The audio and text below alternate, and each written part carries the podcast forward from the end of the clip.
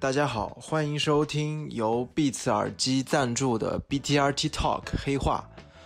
我是 Black Toast Running Team 的 Jam，很高兴今天又跟大家见面了。呃，今天来到 BTRT Talk 黑话的这位嘉宾呢，在很多人眼里都是一名天赋型的选手。为什么呢？因为他年纪轻轻就跑进了两小时三十分，两小时三十一分是中国马拉松一级运动员的标准线。然后在他选择跑进两小时三十分这个成绩之后，他选择了放弃自己的。本职的工作，从而全身心的投入到马拉松的这项事业当中来，我真的很佩服他这种勇气。所以今天就让我们欢迎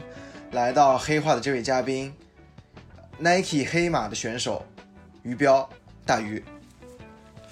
Hello，大家好，我是大鱼。工作的话，从事的是新媒体编辑工作，也是耐克黑马团队的一位跑者。坐标的话是在上海，目前全马的 PB 是去年上马的二二九。非常开心能够来到黑化 BTRT Talk。因为最近在弄牙齿，所以说话会有点影响，可能会有一点大舌头，但是我保证，我尽量保证说话清楚。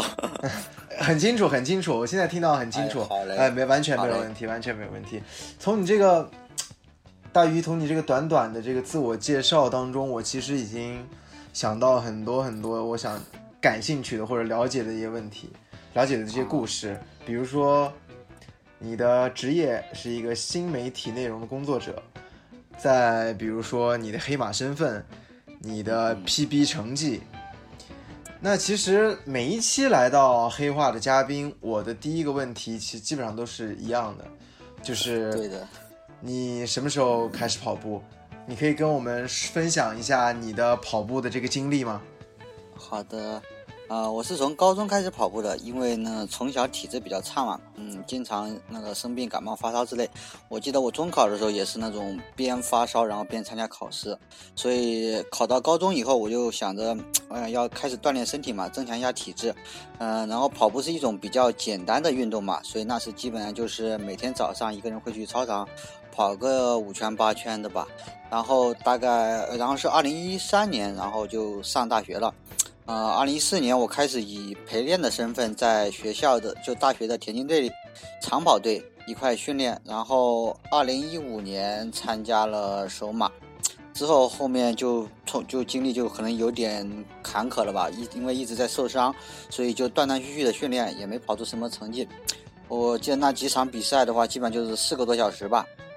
嗯，然后是二零一七年大学毕业，因为我本科学的是矿山工程、矿山开采这一块的工这一块的专业嘛，所以我就先是做了本本专业的工作，去了矿山，然后大概干了半年吧，实在是不想继续做了，也是因为喜欢跑步嘛，所以就二零一八年年初的时候来到上海，进入了爱燃烧工作，然后二零一八年下半年加入黑马。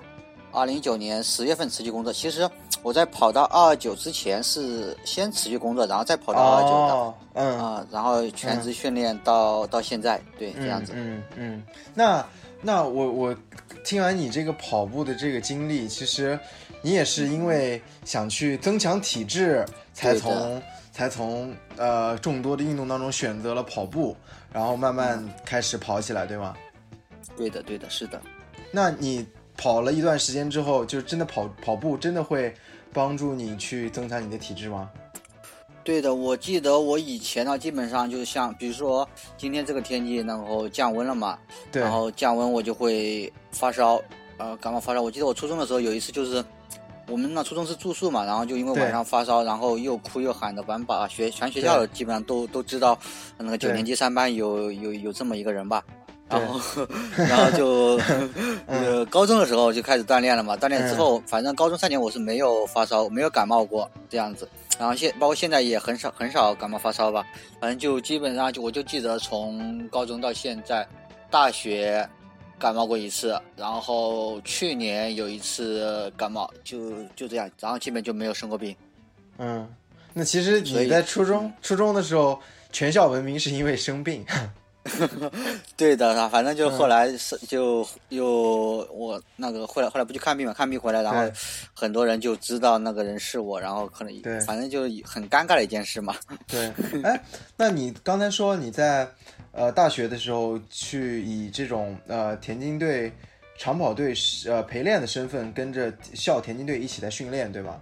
嗯，对的，是的，是的，曾经在校队陪练过一段时间。嗯，那你那段时间练的是什么样的项目？还是就直接上了马拉松这么长的距离？哦，没有，没有，没有。呃，因为我在校队陪练，其实算是一个比较比较偶然的一件事情吧。我记得是在二零一四年的时候，那时候还在上那上体育课，然后乒乓球课上，我们老师就跟我们讲他带校带校队出去比赛的事。然后我下课以后就找到那个老师，然后问了，因为我喜欢跑步嘛，然后我就问了一一下长跑队老师的电话，然后呢，我就打电话去跟那个长跑队的老师，呃，像算是毛遂自荐了一下吧，嗯，然后去当陪练，因为他们当时在备战省运会嘛，他们的参赛项目有五千的，有一万的，还有还还有竞走的吧，我记得，然后我是因为我没有比赛嘛，没有，所以也就没有啥主项。然后就是跟着大家随便练就是了，反正干就完了这样子。就从大学的时候就已经有这种干就完了的精神，已经。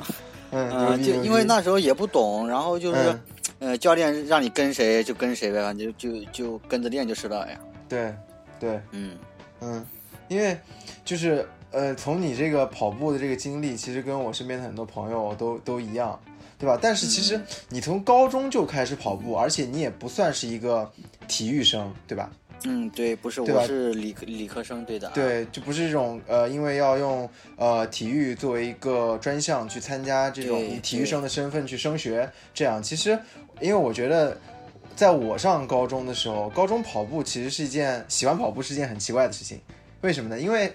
其实。高中最受欢迎的项目，尤其是运动，应该是篮球，对吧？对，因为跑步并不酷。对对对，就是那你为什么没，就是不想去？因为我看你你的就身材就蛮高的，然后腿长胳膊长，其实打篮球也应该挺占优势的。要是又瘦，应该会是那种跳得很高那种。那为什么不去打篮球，而选择了跑步呢？呃，其实那时候篮球我也也玩，然后高中也挺喜欢的，也其实玩的也挺疯的。我记得我们那时候经常就有时候会翘课去打篮球那样子。嗯。呃，然后你你前面也讲到我身材的话，其实，呃，我身材并不高，我我才一米，我也一米七几出头吧，一米七二、一米七五的样子。嗯。呃，然后我高中的时候其实是很很矮的，那时候就也通过锻炼，对，这也是锻炼的一个好处吧。跑步后我的那个身高各方面其实还是有一定增。长的，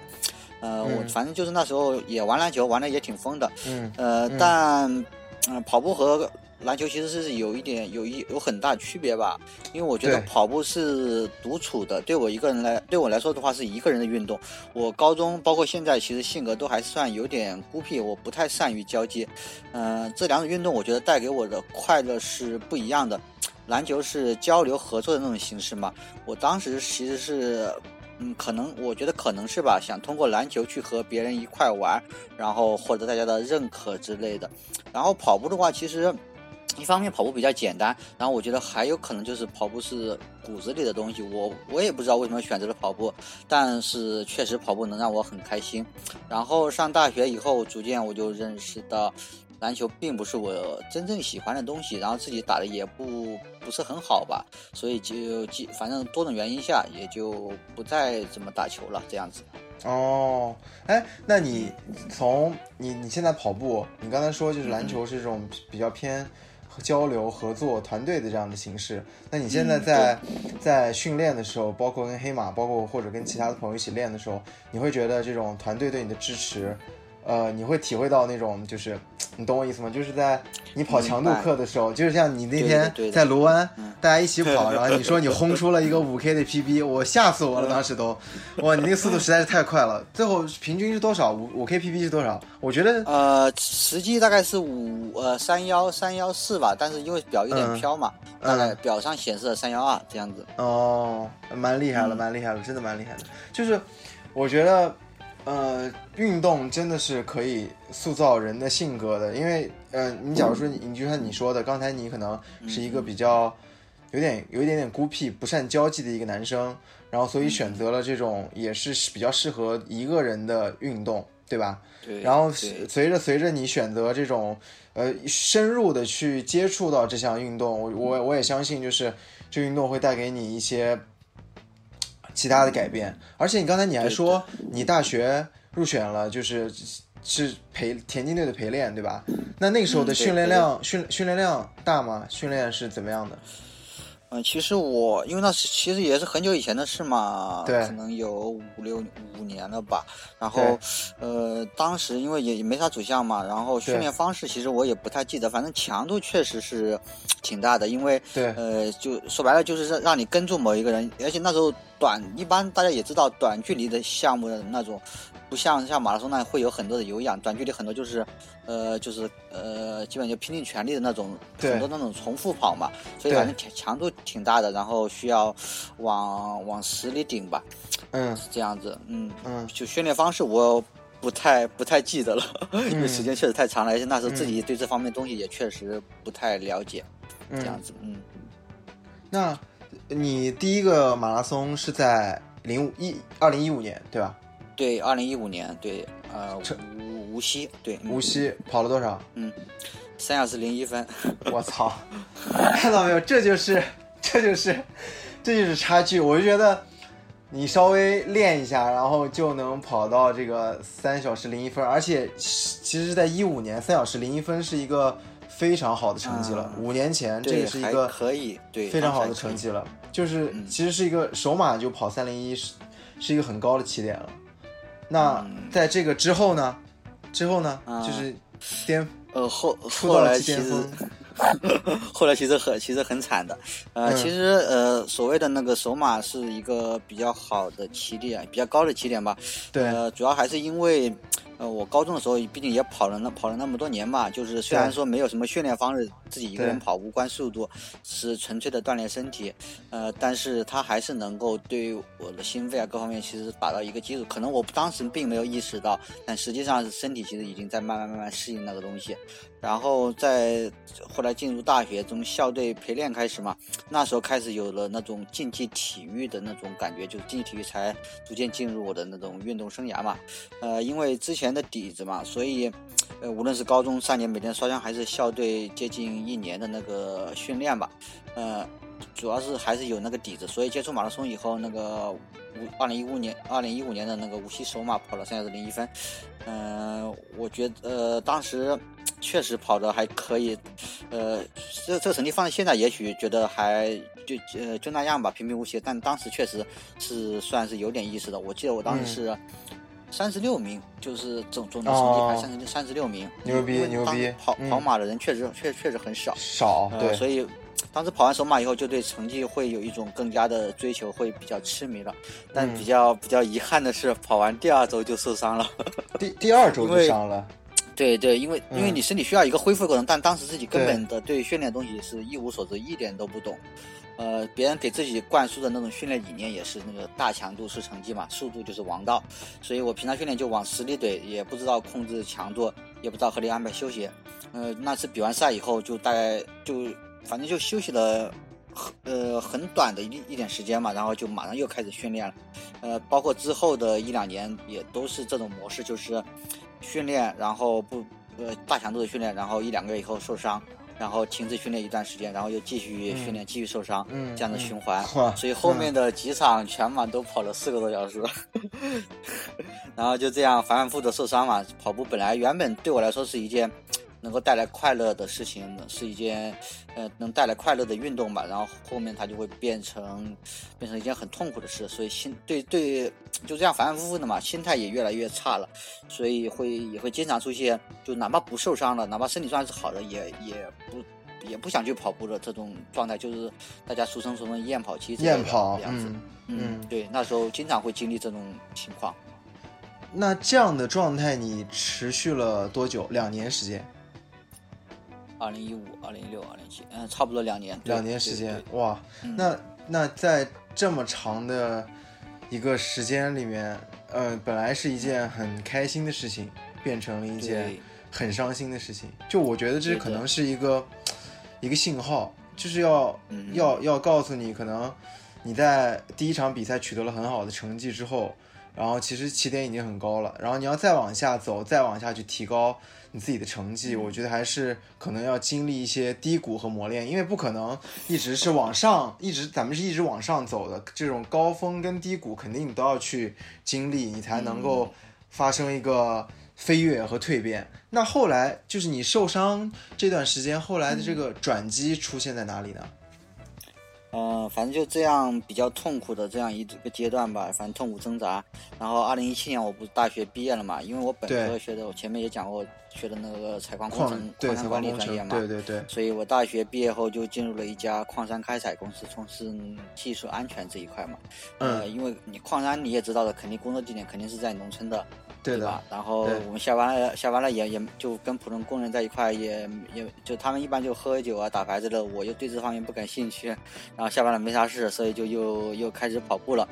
也就是大概这一段时期吧，反正就自己也没啥事，就琢磨呗。就通过一些学习资料，比如微信公众号一些文章，比如关注了九八跑，当时关注了九八跑啊、爱燃烧啊之类的。然后，呃，也也有一些专业的呃课本吧，就是运动生理学、运动训练学。这类专业的书籍，然后我来试着去当自己的老师，自己去改进自己的训练。虽然通过这段时间的，通过一系列的学习吧，虽然后面的训练还是有很多不科学、不合理的地方，但比呃也是有进步的，就比以前要好很多了。所以，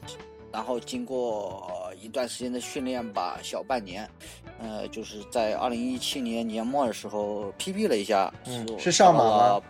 呃，不是不是，我那时候。那时候对大比赛还没有太大的兴趣，那时候就报了一个叫哦，我想一下，绍绍兴绍兴马拉松，绍兴马拉松那是他的第一届，跑了二五七，对，二五七，反正 PB 了一下。然后呢，就是这次 PB 算是给了自己比较大的鼓励吧，我觉得自己又可以追求成绩的突破了。呃，另外的话，一方面也是因为对之前工作的确实不太感兴趣嘛，矿山管理这一块就是在农村很无聊，然后自己。呃，也找不到自己的职业规划，所以，呃，也是因为对跑步的热爱嘛，所以二零一八年年初的时候，我就投，就二零一七年末的时候投了爱燃烧的简历，然后后来面试通过了以后，二零一八年年初我就一个人来了上海，到爱燃烧工作，这应该算是对我来说算是一个比较比较大的选择吧，比较重大的选择这样子。嗯嗯，那我感觉其实。是通过一个自己，因为我我感觉到你在这段时间，就是毕业了之后进入社会工作了之后，然后你还是对这个跑步有一个很就初心不改吧，我可以这样说，就是还是想去，还是想去对成绩有一个追求，所以自己花时间去琢磨，对吗？嗯，对，是可可以可以可以这样理解。反正后面其实也是嘛，因为来到上海，来上海我在暗烧工作嘛，前面也讲了，对，所以认识了一些比较喜欢跑步的一些大佬们嘛。然后他们很多就是呃对训练马拉松训练理论这一块比较了解，就一些前辈会教给我很多知识，我也经常跟他们请教。比如那个呃我们在鲁湾也经常看到的拐拐拐拐教练，然后还有暗烧的，他之前在暗烧工作嘛，暗烧的徐老师。然后我自己也参加了一些付费的马拉松培训，这样子，就反正就在这样一个环境下嘛，有更多接触科学理论的机会。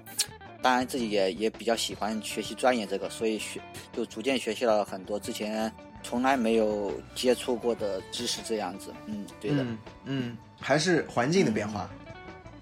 环境的变化，对吧？然后给了你。一个全新的一个认识，对于这跑步有科学的、系统的这样的一个呃理念，让你对跑步和训练，对给你有一个不一样的想法，给你提供了一个全新的角度。然后之后呢？呃，之后的话，我来来了上海了嘛，然后我们就开，反正就认识一些朋友。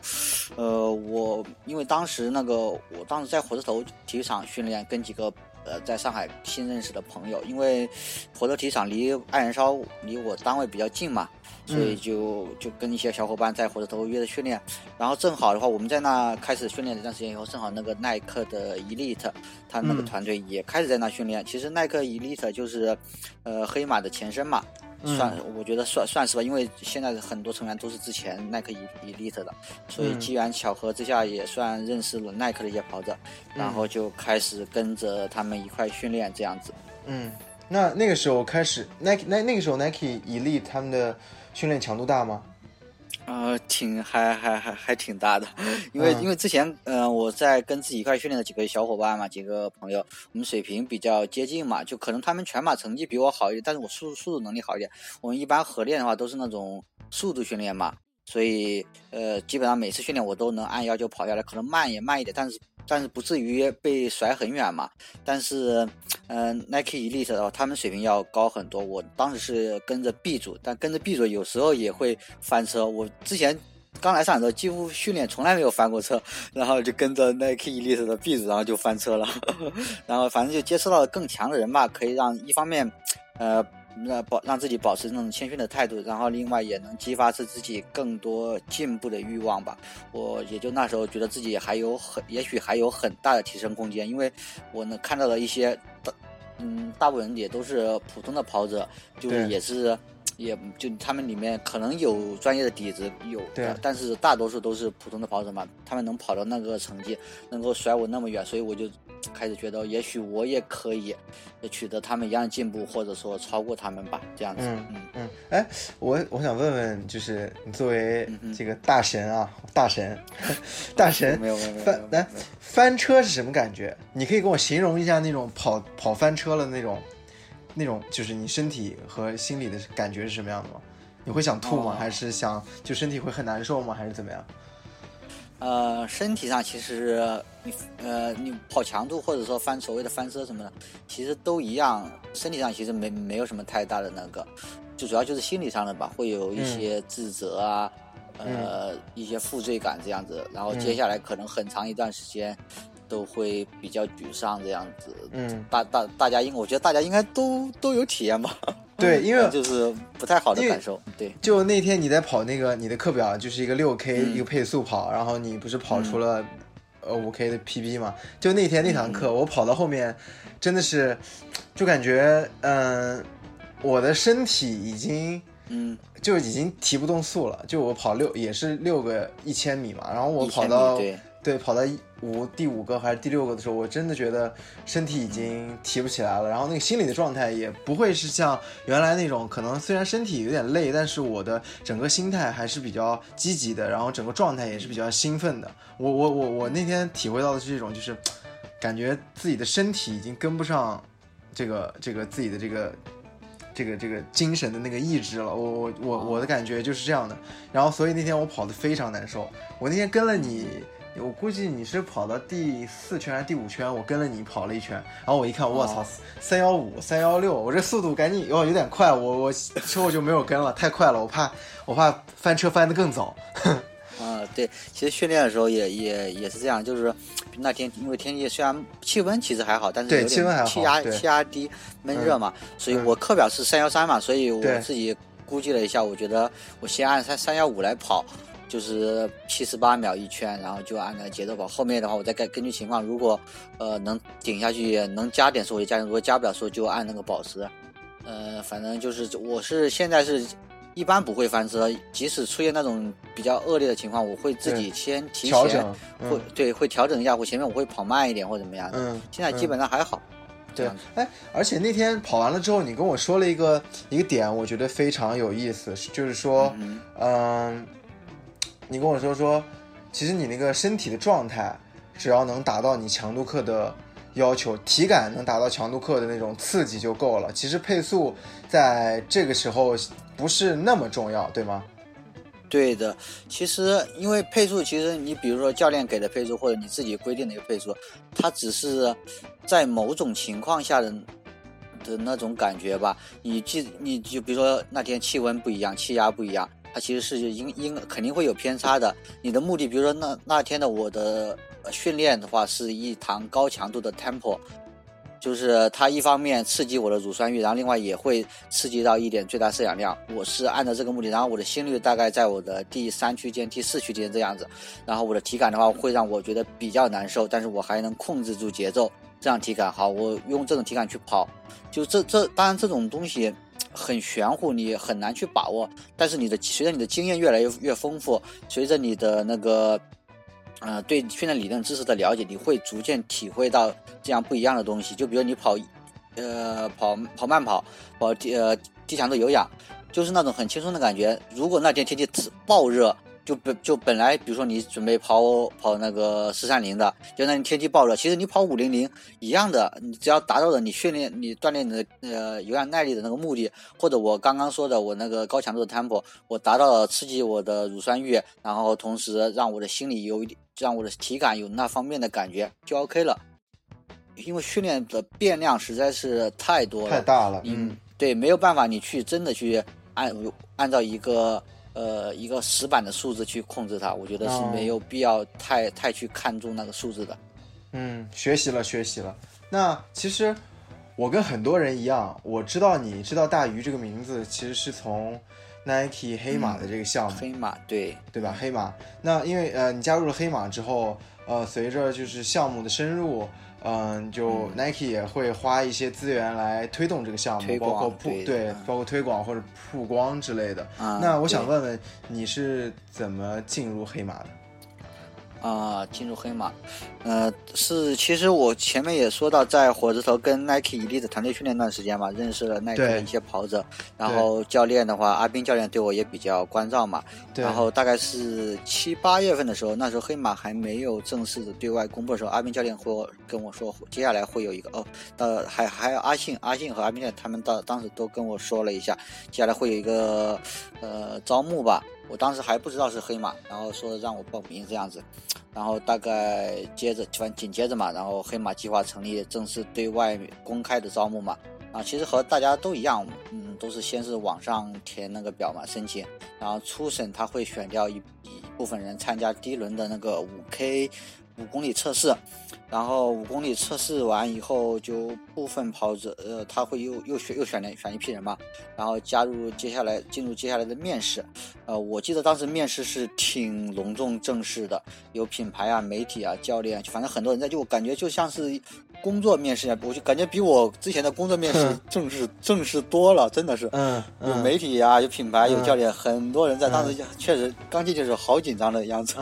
嗯。然后面试的时候会问很多问题嘛。嗯，我现在我后来回想一下，其实其中的很多问题是在试探我对竞技体育的看法，对我自己的成绩啊、目标之类的想法规划，呃，挺有意思的。我觉得当反正总的来说还是在。哎，一方面是品牌的有一些忠诚度的东西，另外一方面就是在探寻、在试探你对你的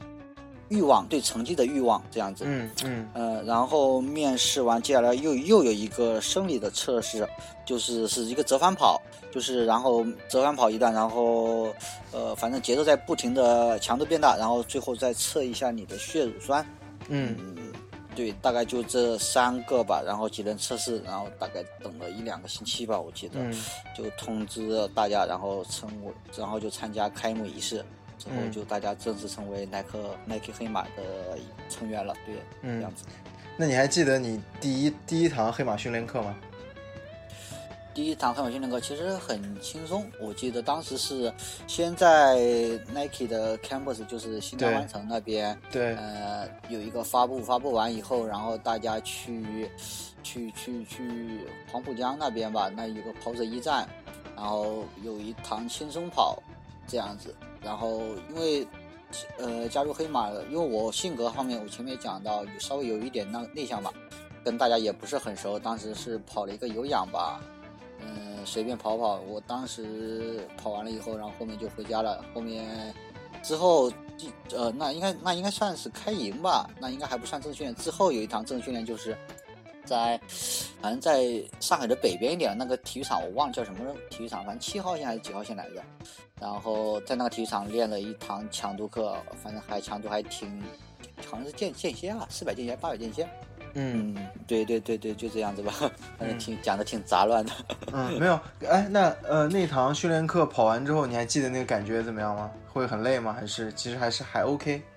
还 OK 了，因为那堂训练课的话，呃，教练就根据大家之前的成绩，然后因为我我加入黑马的时候那个成绩呃二五七嘛，其实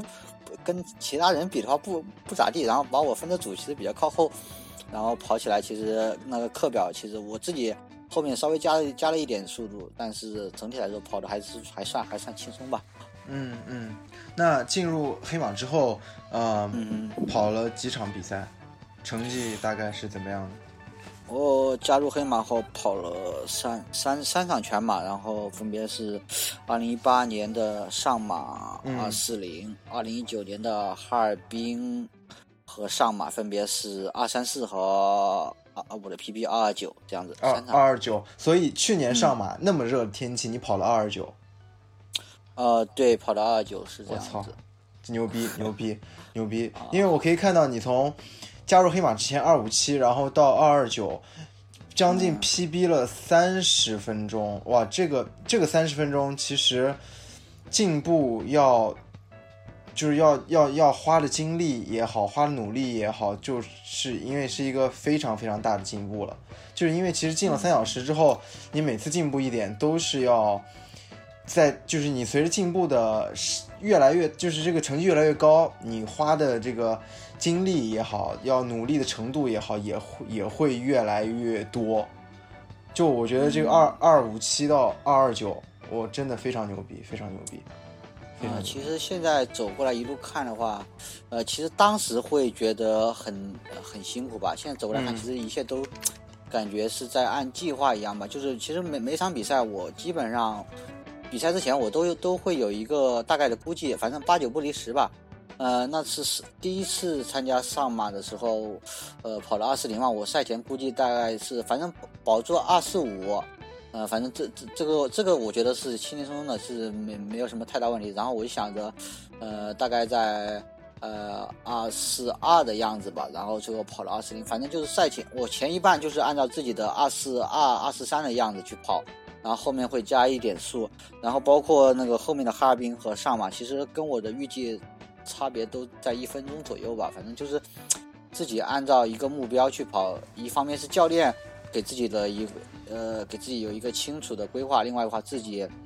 嗯、也会去按照一定的战略去执行它吧。嗯整个过程其实还算比较顺利，这样子。嗯。嗯，那因为你加入黑马之后只跑了三场，这个是因为就是呃是你在刻意在减少你的参赛的数量，对吧？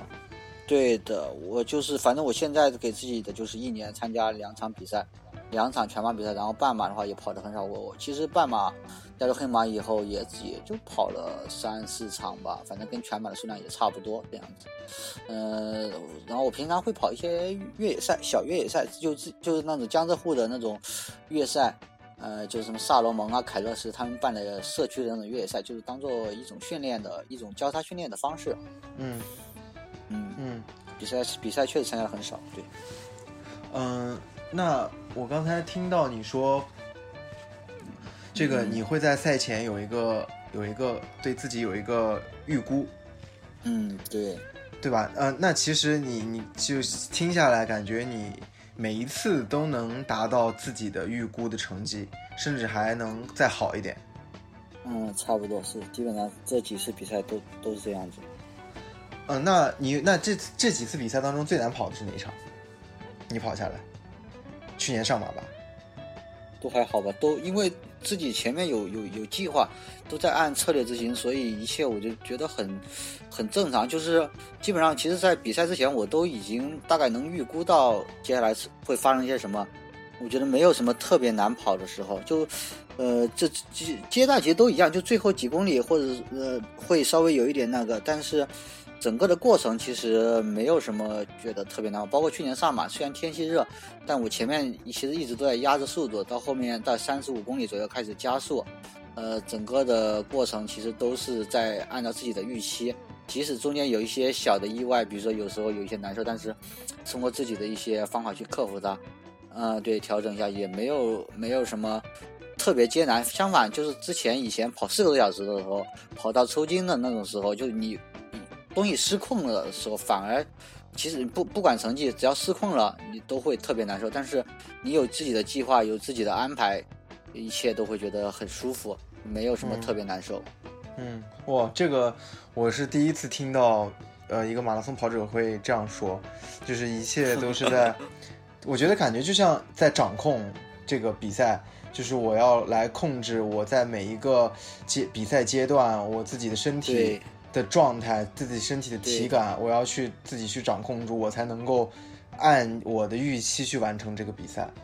对，所以呃，比赛其实，呃，大家呃很一可能会觉得马拉松就是一一开始可能会觉得马拉松就是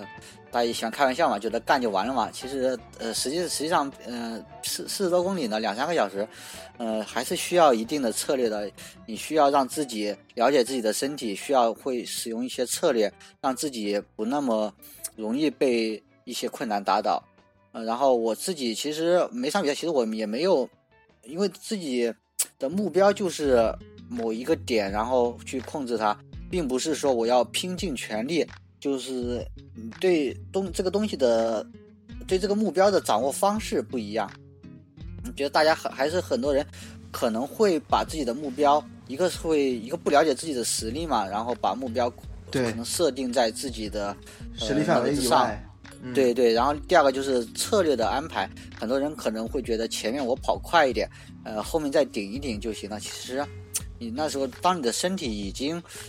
危险已经超出你的实际能力的时候，你所谓的顶一顶其实不可能的。我觉得这样子，还有心理状态的变化。当你到后面你觉得自己还能加速的时候，那个心态真是那就是贼爽了。但是你如果后面你自己开始掉速的时候，别人在超过你，那是你的这个东西是有，毕竟。这这是很正常的事情。你帮你被别人超过的时候，你的心理状态只会越来越差。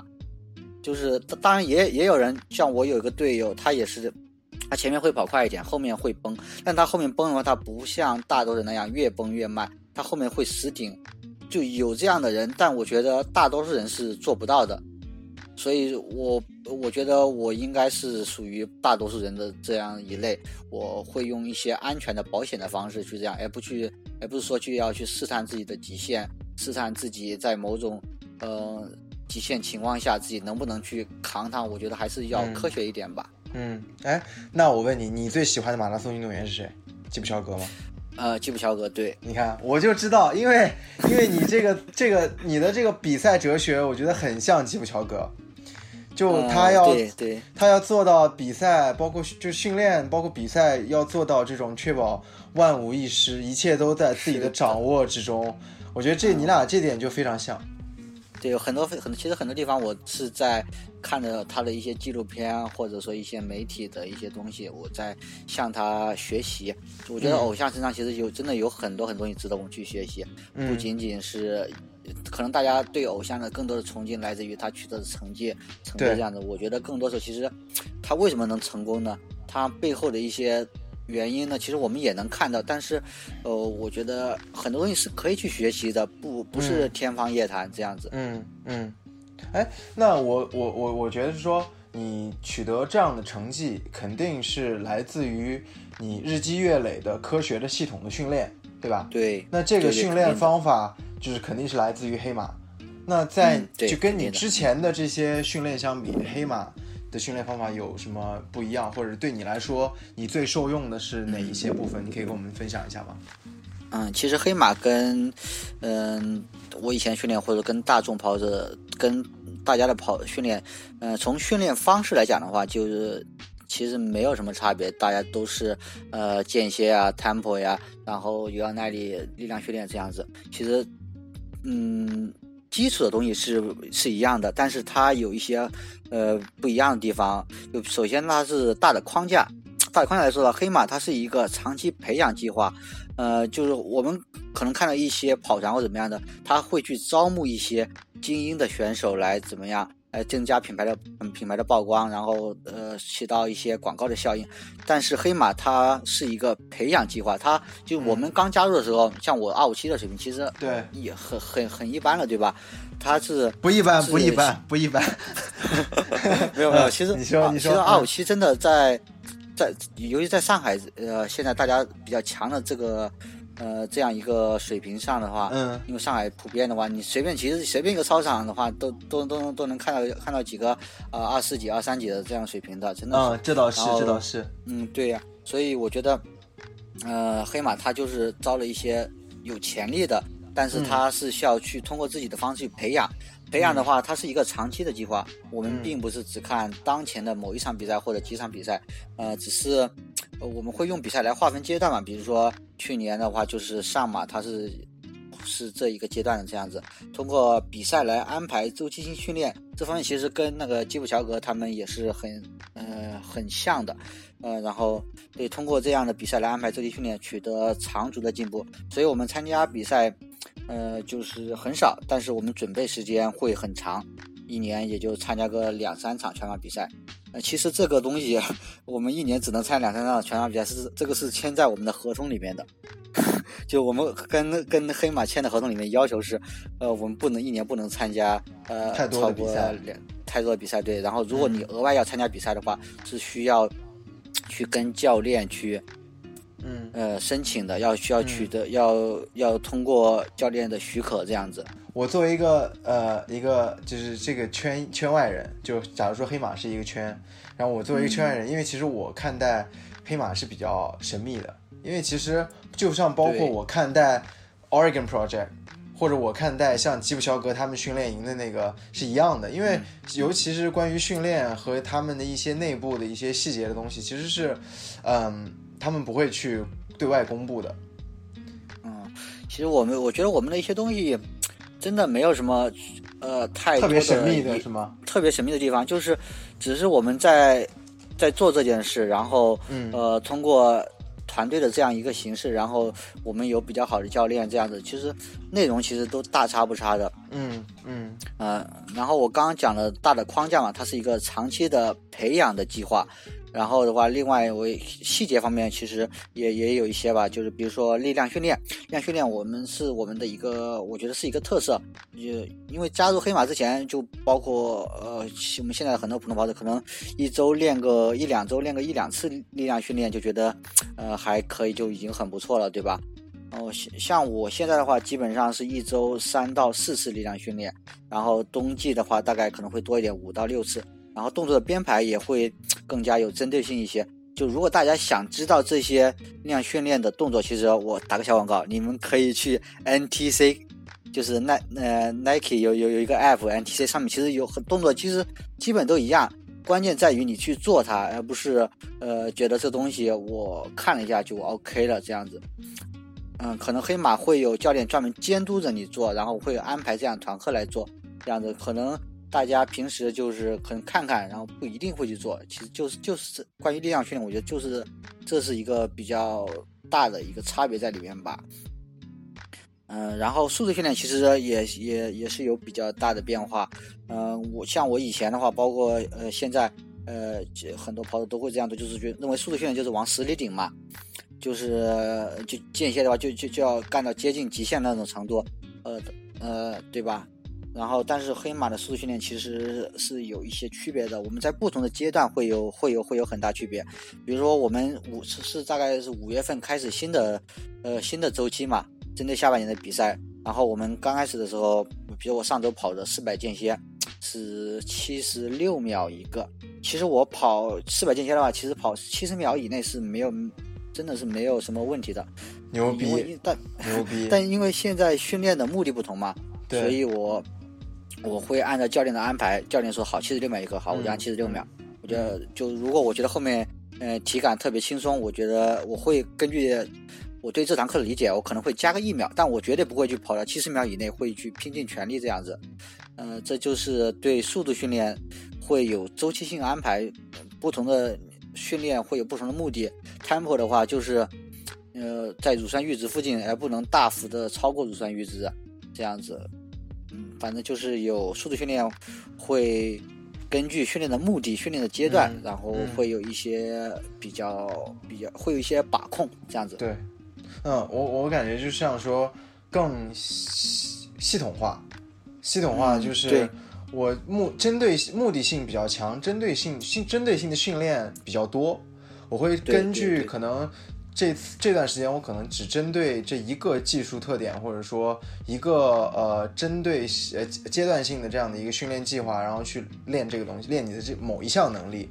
然后再可能可以在下个下个阶段，可能我再转移重点练另一个专项能力，对吧？嗯，对对，比如说我们现在，呃，就是呃，大家可能会比较跑一，会经常跑一些马拉松配速的那种长距离，对吧？对，我们我们在基础期一般是不会去跑马拉松速度的那种长距离，我们只是在比赛前一两个月会跑一些，而且会结合一些变速的形式来跑，而不是像现我们现反正我是已经很长时间没有跑马拉松配速的那种长距离了，我感觉我完全现在是完全跑不下来这个长长距离。我我那其实我有一个问题，假如说啊哈，那我听下来感觉像是可能你在这个阶段不会去跑呃马拉松那么快的配速的配速，对吧？但可能是大部分都是以有氧是吗？就是如果平时的训练有氧，然后再配合一些呃，就是间歇吧，强度课这样刺激。对，是的。那其实属于感觉还是像是一个两极化的训练，对吗？呃，对，我们的训练模式其实就是就是跟欧美的一些专业运动员有点像的，是两极化训练。就快的部分可能会非常快，那慢的部分也会非常慢。然后中间那一块的话会很少。就我之前也看过一篇文章，就叫它叫中间那一块，就是接近马拉松速度，或者说。呃，马拉松和那个乳酸阈值之间，或者说马拉松附近叫田区，这这就是这一区的话，你如果频繁的去练它，呃，一开始会能取得很好的效果，但是时间长以后，它就会产生一些呃抵抗性，就是你练它就不会再有那么大那么好的效果了。嗯，之前有看过这样一篇的文，他他他他那个是针对的是。骑自这真的是自行车，但是我觉得它都是有氧耐力项目嘛，所以我觉得应该是可以共通的。结合我现在这些现在的训练的话，其实我也是能，我觉得是可以解释进去的。嗯嗯嗯，那到你就像你说的，你到赛前一两个月才开始练这种马拉松配速的，呃，长距离，对吗？对。就那种跑跑起来，你会觉得吃力吗？呃，开始会呀。而且尤其是我，因为我们一般在马拉松前一两个月会比较热嘛，开始也会就反正就也是一个逐渐适应的，不是说一开始就让你搞一个马拉松配速的三十公里这样子，而是会有一个逐渐适应的过程。教练也会根据天气啊来安排。对，嗯哼，哦，懂了懂了懂了，原来大神也是也是这样练的，因为其实很多很多，我之前有看过呃一个一个故事。就是呃，纽约那个 Black Roses 的跑团的创始人，他去呃跟呃去去埃塞俄比亚吧，跟莫法拉一起训练。啊，然后他们都是莫莫法拉的教练给莫法拉课表的时候都不会提前给的，都是你到了场，运动员到了场边，教练说 OK，今天我们的课表是这样这样，我们来跑这个强度，他不会给运动员准备的时间，就是让运动员就是当场然后去。看到课表，然后去跑，然后那个人说，为什么？一方面是，呃，其实顶级运动员心理状态是非常重要的，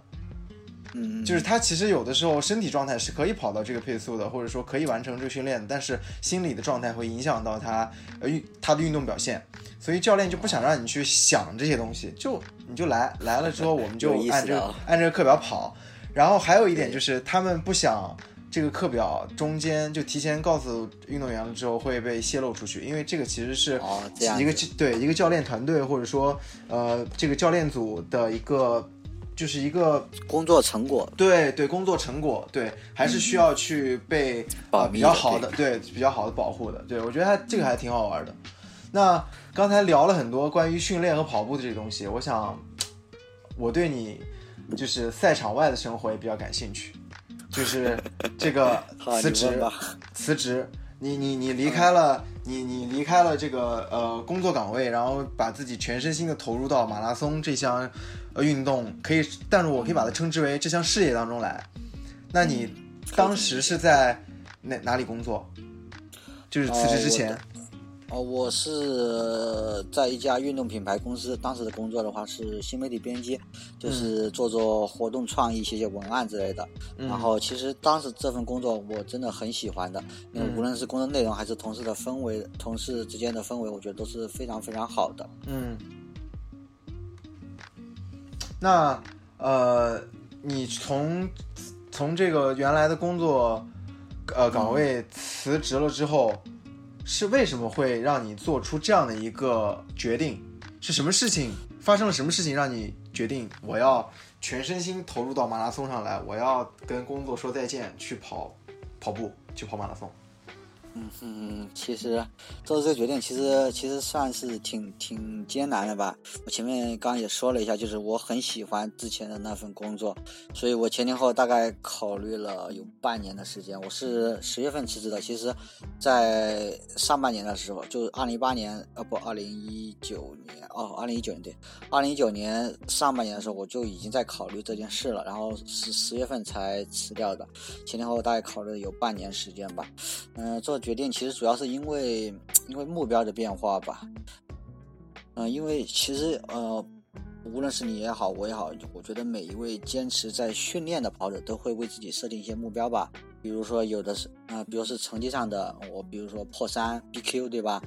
呃，然后也许是距离上的，呃，比如说有的想跑一个超长距离的百公里或百英里，对，当然也也可以是某些比赛，比如说有些会跑想跑满大满贯那对六大之类的，对对对，嗯，我刚来上海的时候，其实我觉得，呃，能跑到二十几我就很完美了，我就觉得 OK 了，这接接下来就。无无所谓的那种那种那种感觉吧，然后跑到二四零以后，我就把二三零作为终极目标。我当时是计划用三年左右的时间，嗯呃实实际用了一年一一年了，然后提前完成，嗯，对。然后有一天的话，我也不知道，反正就是哪来自信吧，可能跟基普乔格的 Breaking Two 破二有有关系。然后我觉得，我也觉得不应该给自己设限吧。也许我可以完成更多的突破，所以就是那时候就开始，呃，还跟自己的训练状态也有关系。因为我当时，呃，在不怎么好的训练状态下，就是因为那那时候，呃，冬季我那时候骨膜炎，我我是特别容易骨膜炎的，每年冬季都会有。在不怎么好的训练下，仍然嗯有一些有一些进步，所以说，反正就各方面原因吧。呃，然后我就那时候就开始有了辞职的想法。我想，如果我以更好的，我以，呃，我把工作辞掉，我用更多时间来训练吧，用更好的状态来做这件事，也许我能够完成自己前面想到的说不设限，完成更多的突破的这样这样的东西，这样子。嗯嗯嗯，哎，那你其实是想看一看自己的上限到底在哪里，对吧？对对对对对，就我我我其实在一个不不太呃好的状态下，我都能提前呃按计提前我的计划来完成我的目标。那如果是我全身心的投入，我用一个比较比较好的状态去准备去训练，那我的上限到底在哪里？对，是的，是的。嗯，我我觉得这个想法是非常牛逼的，而且我觉得更牛逼的是，你可以把这个想法付诸于行动。这个就是我觉得非常，真的我非常佩服的地方，嗯，啊，其过程也也也也是很很艰难啊，反正考虑很长时间，包括跟家人、跟跟女朋友商量之类的，嗯嗯。嗯，反正就是。嗯，可能大前面你也讲到了天赋嘛，其实我个人我是不太相信，呃，所谓的就仅仅仅靠一点天赋就能让我成功的，我我是觉得天赋其实更多时候是，呃，旁观的一些人对结果的一些解释吧。我觉得想要在跑步上获得更多突破，尤其是我们这种野路子的业余跑者嘛，对吧？你本本身其实你比别人起步就迟，然后的话。嗯，他们的专业运动员的保障比我们优厚百倍，这方面的保障我们其实我们是无法去去去去渴求或去奢求这些东西，那我就只能说是尽我自己这方面的最大努力吧，去创造一些好的条件。呃，对我呃对我现在来说的话，我觉得全职训练应该是我能做到的最好的选择。反正就是有舍有得吧。你既然想要获得，就是嗯，你或者想获得一些不一样的东西。那自然就要摒弃一些、舍弃一些其他的东西，才能得到你想要的。嗯，那我我我有一个问题是，你现在最理想的、最想得到的东西是什么？除了成绩以外，就是你想，你刚才说到这个训练条件，就是呃，因为很多我们像这种野路子的选手没有办法去跟那些专业的体制内的选手比，对吧？那你如果现在你如果给你一个机会，就假如说。你有七颗龙珠，神龙已经出现了。你想许一个愿，你会许什么愿？就当然你不能说我现在就要，我现在就可以跑过基普乔格，这个不行啊。呃，其实现在就是呃，对于训练的保障这些东西，其实自己也还是希望能有一些更专业的东西。因为虽然说自己现在黑马，但其实黑马不管怎么样，它还是一个针对业余跑者的这样的一个东一个训练营项目。对，其实对对，它是一个在试探的项目。呃，虽然它看得很远，但是其实呃，保障其实还是我觉得还是有很多我希望能够提高的地方。就比如说呃，在运动营养方面，其实我自己的话。营养，其实我很重视这方面东西，但我更多只能靠自己的去去摸索、去试探一些东西。然后还有一些呃，比如说那种专业的评估方面，就比如说我之前有出现过一次，呃，骶髂关节错位，我当时认为就是肌肉拉伤。但如果我在那个那个时候刚出现的时候，如果有有我们有专专门的机构来给我进行检测评估，然后知道我是什么情况。然后对应的做出一些策略，做出一些安排可能会好一点。教练可能他更多的专业知识在于训练这一块，对于运动损伤或者一些其他的东西，他呃毕竟没有办法做到面面俱到。其实我是希望能够从。呃，就呃讲的那个一点，就是可能我就希望能有专业队的那种保障条件吧。嗯，就是全方位的，对吗？就是它是不仅仅是只是在训练这方面，而且是从各个方面，营养，呃，包括我们的康复，包括我们的医疗这些全方位的这些条件都能跟上，对吗？嗯，对，当然，当然，这这个这个是实在是。对目前来说还是很很难的，就哪哪怕是专业队里面，其实他们有些东西也可能呃不尽不尽人如意吧，对吧？对对对，我觉得这就是你做的这个决定，让我觉得呃这就是我佩服你的地方，非常佩服你的地方，因为你在走一条，你在探一条路，你在给很多跑者，很多像你一样想去追求呃。成绩想去探索自己的极限的这样的跑者，树立了一个榜样，而且这条路是没有人走过的，不知道会不会成功。就是我觉得你需要去付出很大的勇气，但是呢，要从另一方面来说，就是非常实际的问题啊。生活不只是不不仅仅只需要勇气，因为要吃我们要吃饭嘛，我们要生活嘛。对的，对你需要收入来支持你的训练。那你辞去了工作之后，就是你的这些经济经济来源收入是怎么样？你可以跟我说一说吗？啊，其实你你刚刚说出来说是在给其他人探，给很多跑者探路。其实我觉得我目前做的尝试，倒倒不至于上升到那样给。他人探路这样的高度，只是我觉得自己有了一些欲望或者一些追求吧。然后我因为想着自己还还年轻嘛，我就选择去试试看吧。呃，挣钱的话，其实目前也是有一些收入的。首先，我之前有有有有一点积蓄嘛。然后，因为我之前的工作是新媒体编辑，算编辑算是专业所长嘛，现在会也会接一些品牌或者平台的稿子。然后还有视频拍摄之类的，我嗯我自己有一些积蓄，然后我会做一些理财的话，能够带来一些收益。然后还有我就是我自己也会带一些学员训练，嗯嗯。总的来说，其实呃收入来源其实还算比较广，但是呃不是很稳定，也也也不多，这样子，反正够够自己用了，对。嗯，那平时你刚才说你会带一些。呃，学员来训练，呃，是这个是我想了解一下，这个到底是呃你是怎么样来这个这个，你你是从呃什么样的呃水平的学员开始带呢？呃，其实关于水平没有什么了，我像我现在带学员的话有，呃，反正反正都在四个小时以内，四零零以内，基本上就呃三个多小时，也有两也有两个小时五十分五十分左右的。水平我觉得没有限制，我关键就在于目标吧。他们是否想 PB？只要想 PB，然后我会通过一段时间的考察，如果觉得他们有这个执行力，就是我给他们的课表，他们会去执行，然后会你就可以带，你可以对，你会带着他们一起进步，对吗？对的，反正就是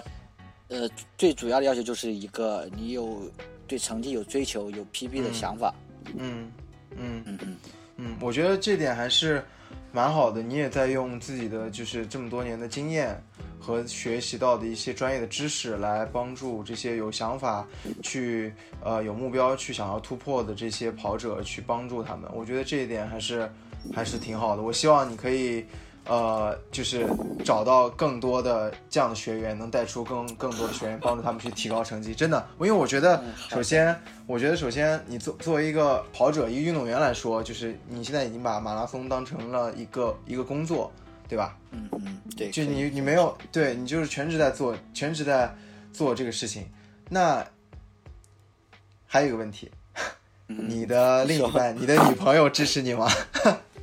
啊、比较支持，其其实她算挺挺挺支持我的。当然，女生嘛，她有时候有点睡嘛，是的，有偶尔也会碎碎碎念几句。毕竟我现在现在没没没工作了嘛，哎呀，也也也也不敢说啥，然后就像个小媳妇一样去干点家务啊，对吧？然后呃逗逗她开心啊，转一下矛盾，基本上还好。反正就反正她挺支持我，然后我这我这边也尽量去呃。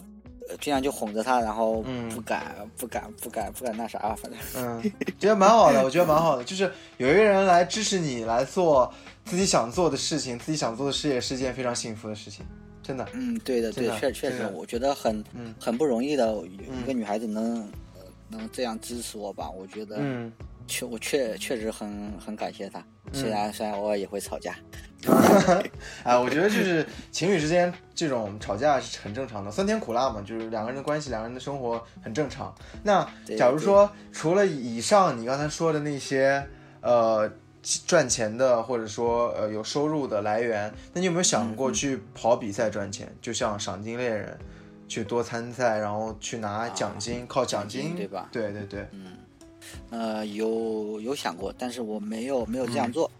呃，实际上我自己也在警告自己吧，不要去为了钱去参加比赛。呃，因为其实很道理也也很简单嘛，因为比赛对体的消耗是比较大的，频繁的参加比赛必然会影响日常的训练嘛。啊、你想要取取得成绩，必然要有牢固的训练，日常训练的，就是只只有训练才能出成绩。是这样想的，呃，另外受呃比赛的话受它强度大嘛，受伤的风险也比较高，呃，也许短时间内影响比较小吧，可能有些人频繁参赛，但是还是能够 PB，还是能够就是一边一边一边挣钱，还一边能够取得成绩进步。但我觉得，啊、我的目标还是会放远一点，呃，我觉得长此以往的话，他肯定会透支体力，影响呃职业生涯的发展吧。我其实我们也知道。大多数专业马从专业的马拉松运动员，尤其是顶尖水平的运动员，一年他们一般也就参加个两场全马。那我的话，我是作为一个业余跑者，对吧？我享受的虽然我现在辞职了啊，但是我享受的保障、训练方法和专业运动员相比的话，肯定差的不是一星半点，对吧？我觉得我没有理由去相信我可以一边挣着一边频繁的比赛去挣钱，然后另外一边的话，我还能嗯取得长足的进步。嗯，我觉得这样是这个是完全不符合科学道理的，就是不符合你的生，无论是生理也好，科学也好，我觉得是不，我觉得这个方面说不通的。然后，嗯，其实实际上我们也能看到，前几年频繁参加比赛的那些国内的业余精英跑者吧，其实大家很，我现在能看到的，其实和前几年看到的少，我觉得少有人能够取得比较大的进步。嗯，能保持住之前的成绩，其实就已经很不错了。但是现在，其实在，其实，在圈子里面嘛，嗯，整体整体的呃业余跑者整体的进步其实还是比较大的。基本上，我觉得现在基本上每年有大概有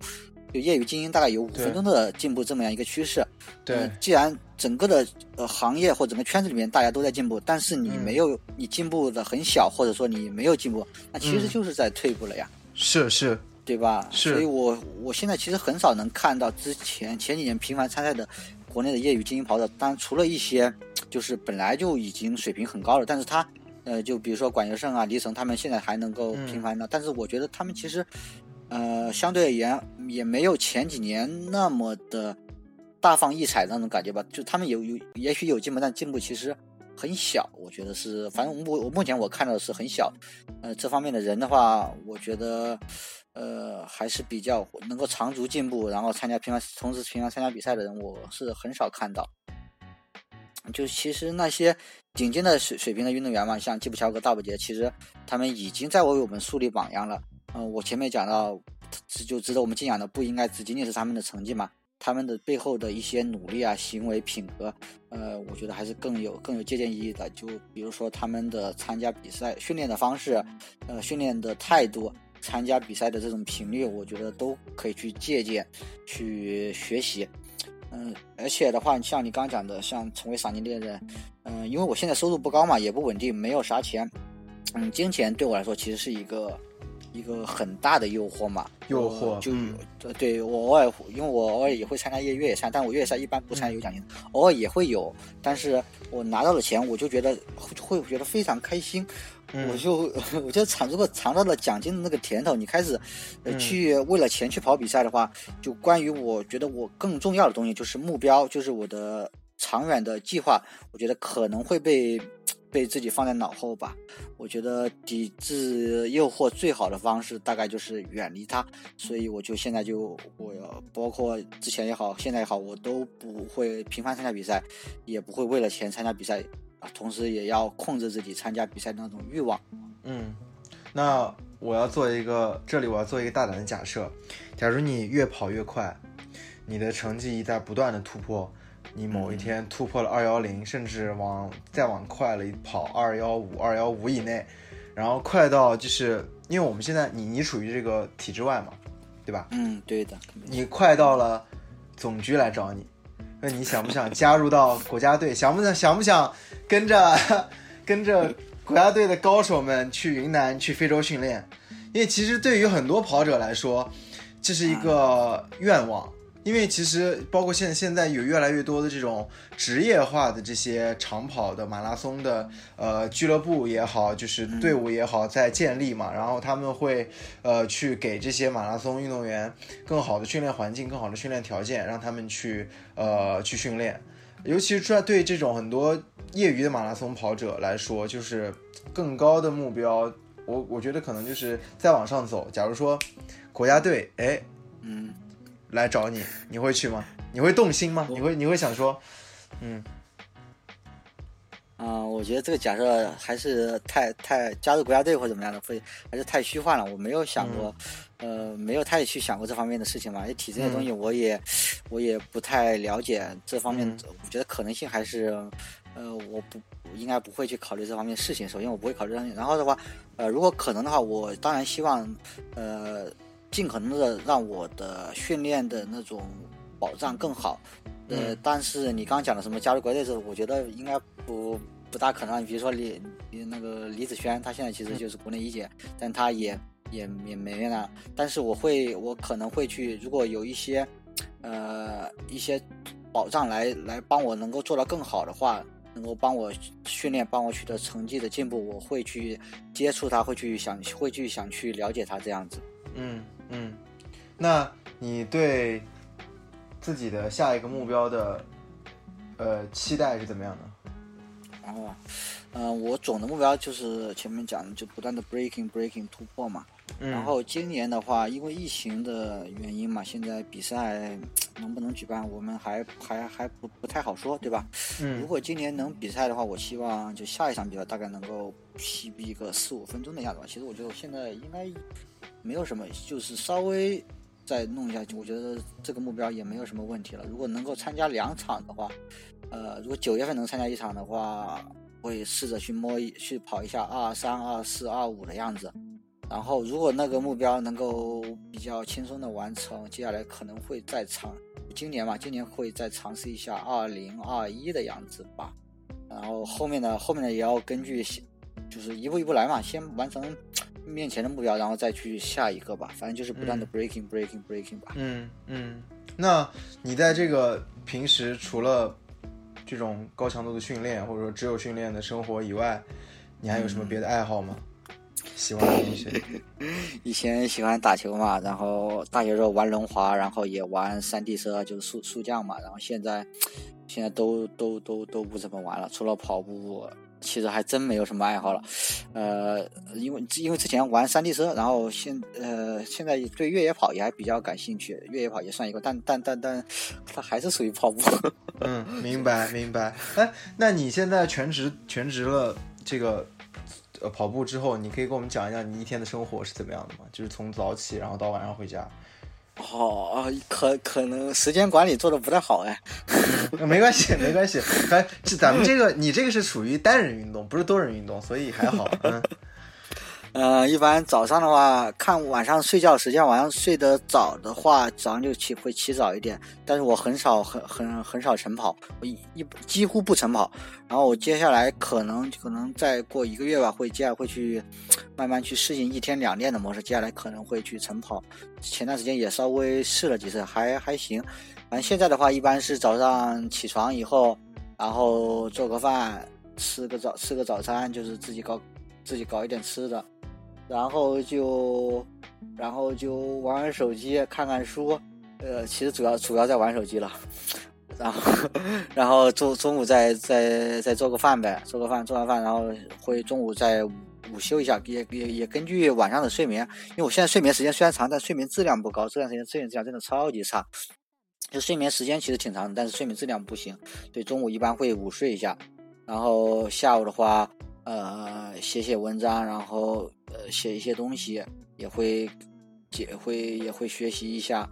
基本上到下午就差不多就该去训练了。训练完回来其实挺晚的，然后我呃。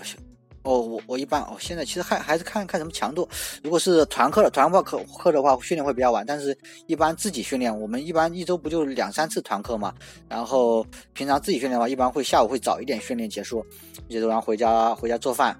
然后时间来得及的话，会接媳妇下下班嘛。然后晚上两个人吃吃饭，然后唠唠嗑什么的，基本上再玩玩手机，有时候吵吵架。然后晚上再差不多就睡了吧。反正一天其实很很就是很无聊吧。但是自己其实我现在其实自己是想着去。把时间更好的利用，自己有这个想法，但是，嗯，没有人管嘛。然后心态上其实是比较比较放松的，时间管理上真的做得很差，自己也在想着去做好一点吧。呃，把更多时间放在自我提高，就是除了跑训练以外的自己的一些能力上的提高，比如说英语啊，比如说一些就我，比如我现在在做的拍视频啊之类的文章上面，也是希望把更多时间放在上面，但是。管控上面还是差一点，还是不够，这方面这方面还是不够自律。嗯嗯，慢慢来，慢慢来，不着急，慢慢来，慢慢来。嗯嗯嗯。好，我们节目现在已经也已经有了七十分钟，差不多了，我觉得这么长。对对，就不知不觉就聊着聊着就到了现在。对对对对，嗯对。首先，我要非常感谢大鱼今天来到我们的节目，跟大家一起。分享了这么多呃有趣的故事，他身上的关于训练的、关于生活的，对吧？我我就我听到了很多很多呃之前从来没有听到过的故事，呃，非常感谢你今天能够来到我们这个节目，呃，然后呃我我也呃希望大家能够继续关注我们的节目，因为之后还有更多的内容在等着大家。对，那就让我们下期再见吧。好好，非常感谢金们的邀请，也感谢大家的耐心收听，谢谢大家。嗯，好，再见。好，再见。